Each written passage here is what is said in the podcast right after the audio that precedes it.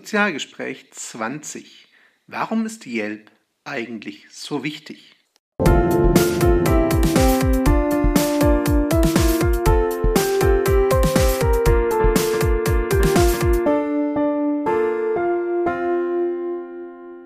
Hallo und herzlich willkommen. Hier ist Christian von sozial-pr.net mit dem Sozialgespräch 20. Wie ihr gerade gehört habt, heute mit dem Titel Warum ist Yelp eigentlich wichtig? Zu Gast habe ich heute Lars Hahn als Gesprächspartner. Hallo Lars. Hallo. Stell dich doch bitte mal kurz unseren Hörern vor. Wer bist du? Was machst du? In welchem Bereich bist du aktiv? Ja, mein Name ist Lars Hahn und ich leite die LVQ Weiterbildung und wir machen Weiterbildung für Akademiker, Führungskräfte in verschiedenen Managementbereichen wie Qualitätsmanagement, äh, Arbeitssicherheit, Umweltschutz, betriebswirtschaftlichen Themen, aber auch Social Media Management. Und ähm, wir machen das sozusagen mit, äh, ja, mit großem Erfolg hier in der Region, sind aber ein kleiner mittelständischer Bildungsanbieter. Wunderbar. Einige Hörer müssten dich theoretisch noch kennen. Und zwar hatten wir bei uns auch schon mal unterhalten in einem älteren Podcast da ging es damals um Xing und LinkedIn so ein bisschen, die Vorteile und Nutzen für Bewerber oder Jobsuchende. Heute ist das Thema allerdings Yelp. Jetzt kann man sich ein bisschen die Frage stellen, was du im Bildungsbereich mit Yelp zu tun hast. Gib uns doch mal einen ganz kurzen Einblick. Ja, also Yelp ist ja ein Bewertungsportal oder wird als Bewertungsportal bezeichnet. Es ist ein amerikanisches Bewertungsportal und hat jetzt seit dem 1. November das deutsche Bewertungsportal Quipe quasi übernommen. Mhm. Sowohl, sowohl deren Mitarbeiter und deren Struktur, was man ja kennt, dass Unternehmen andere Unternehmen übernehmen, aber eben auch deren Kunden und deren Daten. Mhm. Das bedeutet, sie haben mehr oder weniger den deutschen, ich nenne es mal Konkurrenten, Mitbewerber geschluckt und haben die ganze Datenbasis auch übernommen. Ne? So grundsätzlich zumindest. Mhm. Jetzt war in den letzten Tagen von dir, aber auch von anderen ich nenne es mal durchaus Unmut zu hören. Also sprich, da waren viele nicht glücklich damit, wie diese Übernahme gelaufen ist. Ähm, stell uns doch bitte mal ganz kurz dar, was das Problem genau war bei dieser Übernahme. Genau, also es ist so, dass ähm, vielleicht fangen wir mal so an. Wichtig ist Quipe oder Yelp, gar nicht, weil Quipe oder Yelp so wichtig ist, sondern weil, wenn jemand nach unserem Unternehmen googelt, dann findet man relativ früh auch den Eintrag von Yelp oder dem Vorgänger. Und dort kann man dann die Bewertung auch sehen in dem Google-Eintrag. Und zwar stehen dann da die Sterne, die verliehen werden, wie qualitativ gut dieses Unternehmen sei. Und bei uns standen vorher bei Quipe immer fünf Sterne. Und ohne dass sich die Datenbasis jetzt geändert hat grundsätzlich, standen durch die Übernahme von Yelp auf einmal stand da nur noch ein Stern. Das heißt, einer von fünf Sternen, das ist sozusagen das Killer-Ergebnis, was man haben kann. Mhm. Jetzt sagst du, ohne dass die Datenbasis sich geändert hat, wie kam es dann überhaupt zu dieser Änderung? Weil wenn die gleichen Daten im Einsatz sind, sollte man meinen, so als naiver Laie, ähm, dürfte sich die Bewertung doch eigentlich gar nicht verändern. Also ich habe da so die Analogie vom, vom, vom Sport. Ähm, man muss sich vorstellen, Quaibel ist ein deutsches Unternehmen. Also wir sagen, wir waren vorher beim deutschen Fußballspiel und während des Spiels haben, so, hat sozusagen der Amerikaner in die Mannschaft ein paar Footballspieler reingeschickt, was noch nicht so schlimm ist. Und mit einem Schlag wurde auf einmal die Spielregel geändert und wir haben jetzt alle American Football gespielt und die Fußballspieler sozusagen waren etwas verwirrt, die, die schon auf dem Platz waren, weil auf einmal die Regeln nicht mehr stimmten und die Ergebnisse wurden auf einmal ganz anders. Also übertragen, Yelp hat andere Spielregeln für die Bewertung von, von Unternehmen, von Orten, von Geschäften, als es Quaiti hat. Mhm. Und diese Regeln hat es jetzt auch angewandt auf die alten Ergebnisse auf die alten Daten von Quipe, was jetzt im Übergang zu sehr, sehr, sehr verzerrten Ergebnissen führt. Sind diese Regeln bekannt oder muss man die so ein bisschen raten? Naja, die Regeln sind schon bekannt, man kann sie nachlesen, aber die, die Algorithmen, die dahinter stehen, ist wie bei vielen Computersachen natürlich nicht offen transparent dargestellt. Ähm, Yelp benutzt was erstmal positiv klingt, ähm, für Kundenbewertungen von Unternehmen, von Gaststätten, von Bildungseinrichtungen, von Friseurläden, wie, auch immer. Yelp benutzt einen Filter oder eine automatisierte Software, wie sie es nennen, die dafür sorgt, dass so besonders äh, suspekte Bewertungen, wo man das Gefühl hat, die haben sich selber bewertet oder Bewertungen, die sozusagen gar keine inhaltlichen Kriterien haben, äh, die sollen da rausgefiltert werden. Es werden aber auch Leute rausgefiltert, wo man das Gefühl hat, naja, die sind nicht, jetzt nicht sehr aktiv auf dieser Plattform, man weiß nichts über die Leute, die werten wir jetzt eben auch nicht. Das bedeutet, wenn ich es richtig verstehe, würde es heißen, dass einige Kommentare einfach deshalb rausgeflogen oder zumindest abgewertet wurden, ähm, weil die Nutzer sonst kaum auf Kype aktiv waren.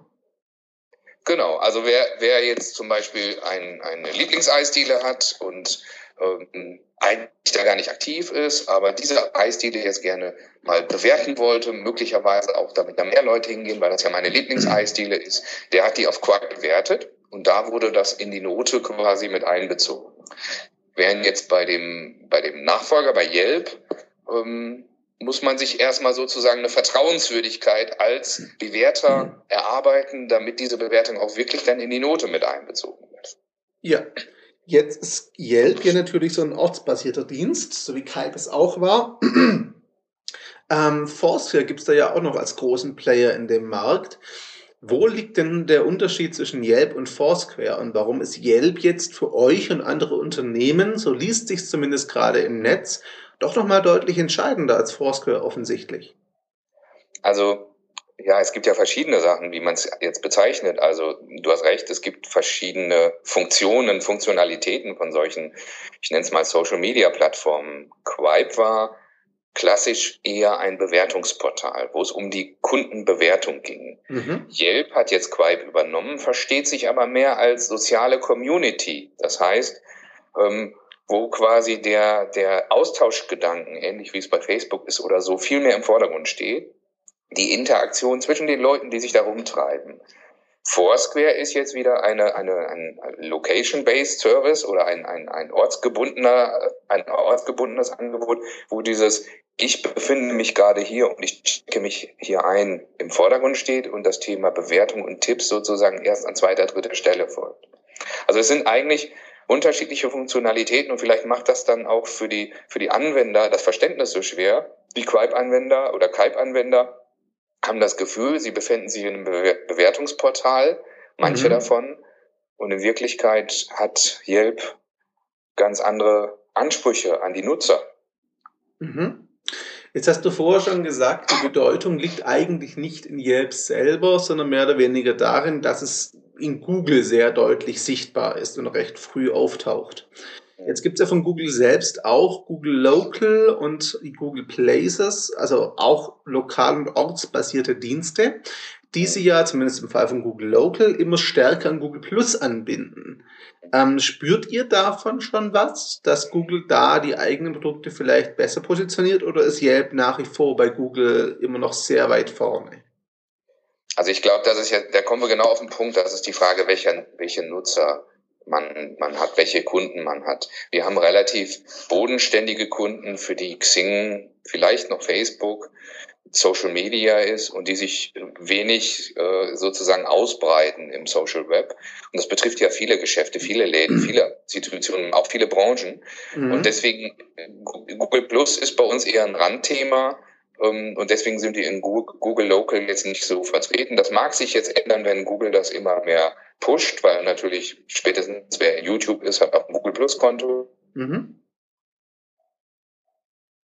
Alle, wo die Funktionalität der Bewertung im Vordergrund steht, werden natürlich von den Leuten eher gewählt. Das gilt ja auch für, für spezielle Bereiche wie jetzt TripAdvisor für Reisen. Das kennt fast jeder, weil jeder, wenn er eine Reise bucht, gerne guckt, wie haben andere das Hotel bewertet. Bei Amazon ist es völlig naheliegend, da ist es integriert.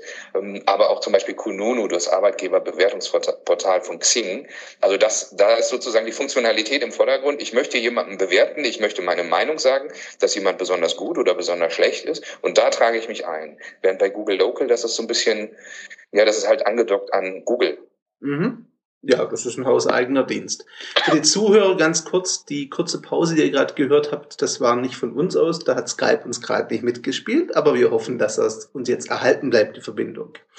Zur Frage nochmal zu Yelp. Ähm, also ich behaupte einfach mal, Die Empörung war schon sehr sichtbar in den sozialen Netzwerken die letzten Tage und Wochen. Also es hat man schon von verschiedenen Seiten aus gelesen. Von hier gibt's ja, wenn der Podcast hier jetzt online geht, auch inzwischen einen T3N-Artikel zum Thema. Ähm, das hat Yelp doch garantiert auch mitbekommen. Also so ein schlechtes Monitoring können die nicht haben. Ich sehe trotzdem keine offizielle Reaktion.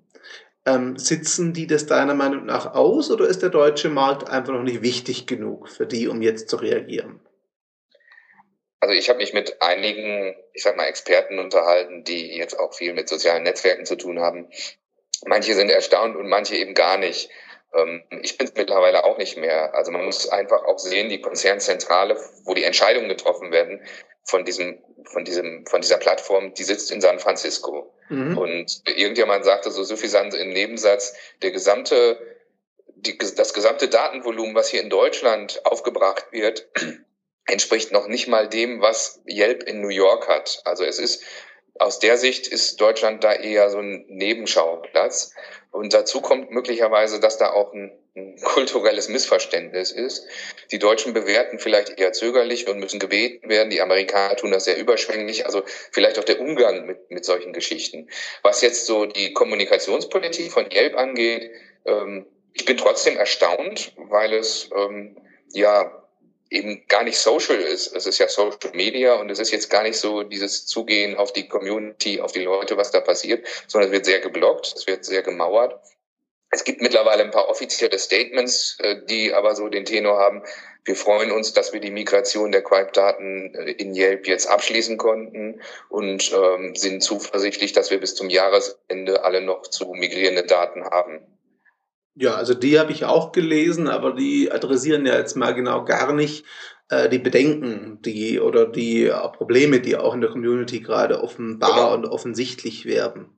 Wenn ich es genau, richtig, mit, wenn ich es richtig mitbekommen habe, ähm, hat sich die Bewertung bei euch jetzt verändert, glaube ich. Ich meine, die wurde entfernt. Ich hätte sowas bei dir gelesen vor kurzem. Erstens, ist das der Fall? Zweitens, hast du eine Ahnung, wie das zustande kam jetzt? Ja, also ich, ich kann das rückverfolgen. Also wir waren ja nicht untätig und bei uns war es ja tatsächlich auch so misslich, dass eine einzige negative Bewertung gegenüber 25 positiven sozusagen die eine Bedeutung hatte. Also die positiven waren alle in dieser automatisierten Software gefiltert worden. Der negative Eintrag war der einzige, der zur Bewertung herangezogen wurde. Und okay. dann habe ich mir den halt nochmal angeschaut und den abgeglichen mit den Anforderungen von Yelp. Die haben Inhaltsrichtlinien, die sollte sich jeder, der jetzt irgendwie betroffen ist, ganz, ganz, ganz genau anschauen. Inhaltsrichtlinien, Datenschutzrichtlinien, mhm. Benutzerrichtlinien. Also ich bin da so hobbyjuristisch rangegangen und dann habe ich halt festgestellt, dass in dem Beitrag, der uns negativ bewertet hat, ähm, einmal eine Bewertung von Kunden war. Man konnte sogar rückverfolgen auf andere Kunden, die er dort bewertet hat. Okay. Und zum anderen äh, eigentlich keine Bewertung unseres Unternehmens drin war. Also das Gemopper, das Gemotze sozusagen, bezog sich ausschließlich auf einen Kunden und nicht auf, auf die, unsere Dienstleistung, unser Angebot. Mhm. Und das widerspricht den Richtlinien von Yelp. Und ich kann jeden nur ermutigen, ähm, jetzt nicht äh, zu trauern, was die positiven Beiträge angeht. Das ist schade, dass die weg sind, finde ich auch ungerecht. Aber sich zu konzentrieren auf das, was sozusagen an Bewertungen da ist und zu schauen, halten die überhaupt den eigenen Richtlinien von Yelp Bestand? Ich würde vermuten, dass das bei der Hälfte der Beiträge nicht der Fall ist. Okay, also das scheint einfach wirklich das System automatisiert drüber zu sein und eine manuelle Kontrolle hat da offensichtlich noch nicht so richtig stattgefunden. Genau. Ähm, Frage an der Stelle. Yelp hält sich bisher sehr, sehr, sehr bedeckt. Einfach mal aus deiner Sicht. Was könnte Yelp denn tun, ohne jetzt großartig einräumen zu müssen, dass sie es verbockt haben. Das machen Unternehmen ja eher ungern. Aber was könnte Yelp denn jetzt produktiv und konstruktiv tun, um jetzt mit den doch eher unzufriedenen deutschen Community-Mitgliedern vielleicht nochmal eine bessere Basis zu schaffen und das ein oder andere Problem zu lösen? Ich weiß gar nicht, ob das technisch geht. Ich hätte an Yelps Stelle die Quipe-Daten komplett ungefiltert übernommen Mhm. Und dann ähm, in der Hoffnung, dass äh, möglichst viele Zufriedene dann äh, ohne zu unzufrieden zu sein, auf Yelp neue Beiträge schreiben, dann hätte sich das automatisch relativiert. Also sozusagen den Quipe-Bestand eins zu eins zu übernehmen, weil da galten einfach andere Regeln. Mhm. Und dann mit dem neuen Yelp-Bestand sozusagen diese Ergebnisse dann zu relativieren, zu verfeinern. Und dann könnte man den Filter ansetzen. Und das haben die jetzt nicht gemacht. Was ich jetzt tun würde, ist, ähm, ja, vielleicht zusätzliches Personal anheuern, der sozusagen die Unternehmen konkret, äh, dass, dass die Unternehmen konkret anspricht. Ähm, also wirklich in die Kommunikation gehen, einzeln, mhm. ähm, bilateralen Weg ähm, und nicht über Medien und Presse, weil da ist es sicherlich auch schwierig für Yelp. Ja, ganz klar. Das heißt, du würdest ihnen schon empfehlen, mehr oder weniger aktiv jetzt in die Community reinzugehen und im Einzelfall zu schauen, welche Probleme liegen vor und was lässt sich vielleicht noch korrigieren. Noch hätten sie die Chance dazu, ja. Wie siehst du denn Yelp generell in Deutschland, beziehungsweise auch für jetzt deine Branche oder andere Unternehmen? Wird das aus deiner jetzigen Sicht, das ist eine reine Spekulation, weiß ich, aber dennoch die Frage, wird es seine Bedeutung behalten? Wird es die ausbauen können? Also ich bin ja nun ein, ein, ein Vielnutzer, was Social Media angeht. Ich bin ein Fan von Foursquare. Ich mag das sehr gerne und ich zeige mich auch gerne öffentlich und alle dürfen auch gerne wissen, wo ich gerade bin. Ähm, da gibt es ja so eine Grundhaltung, die in Deutschland eher mit Skepsis überwiegend ist. Das ja. heißt, ähm, man möchte nicht sagen, wo man sich gerade befindet. Man ist auch sehr zurückhaltend mit Meinungsäußerungen. Man weiß ja nie, ob sie nochmal gegen sich äh, verwendet werden kann. Das ist möglicherweise auch so ein bisschen historisch bedingt, so Traditionen. Ne? Ja. Ähm, gleichzeitig ähm, Marketing, Werbung und all das spielt hier auch eine Rolle. Das heißt, Unternehmen haben ein Interesse, durchaus auch positive Kundenerlebnisse darzustellen. Also insofern ist das immer so ein Spagat für die Firmen, für die Nutzer vielleicht weniger.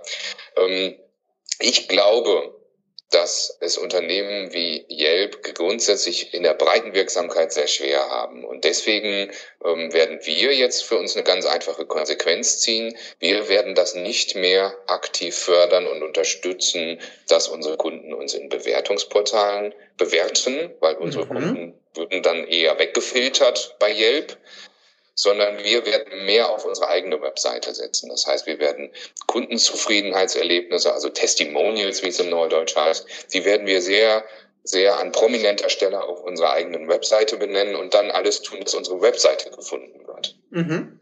Würdest du Unternehmen oder auch lokalen Geschäften grundsätzlich noch dazu raten, sich auf Yelp überhaupt ähm, anzulegen, also überhaupt einen Account zu machen und das Portal, das Netzwerk überhaupt zu nutzen?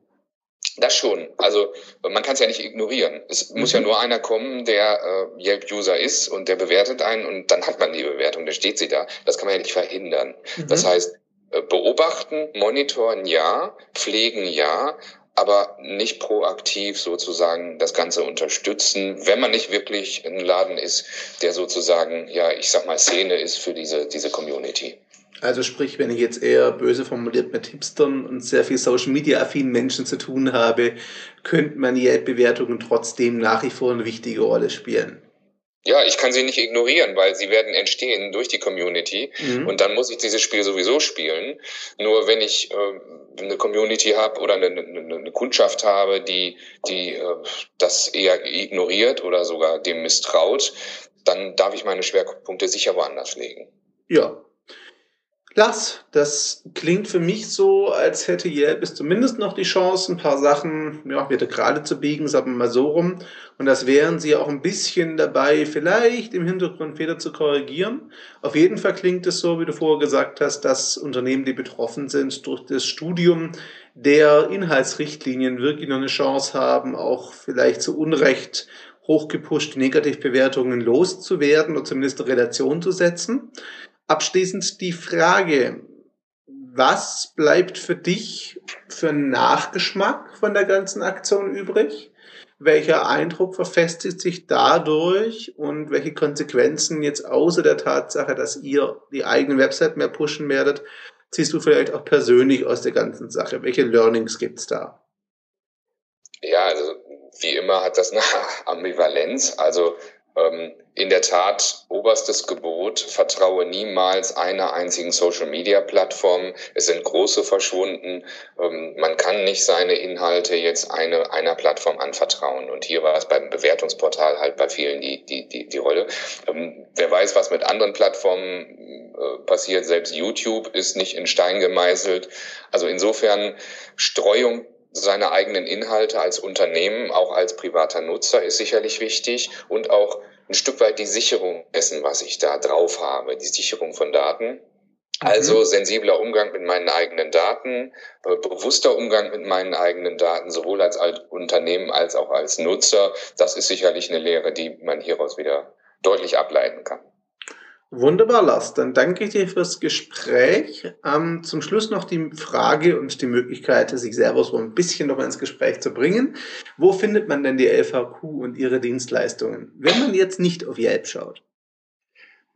Ja, also als erstes unter lvq.de, ganz einfach. Ähm, ansonsten gibt es uns auch tatsächlich physikalisch-physisch. Wir sitzen in Mülheim an der Ruhr ähm, größten Ballungsraum in Europa. Und ähm, hier findet eigentlich auch erstmal wirklich noch physisch alles statt. Ich bin ja sowieso ein Fan davon, nicht alles nur im Internet zu tun, sondern dann sich auch noch leibhaftig zu begegnen. Das kann man hier bei uns tun. Zum Beispiel, indem man Weiterbildung besucht oder bei uns einen Kaffee trinken kommt.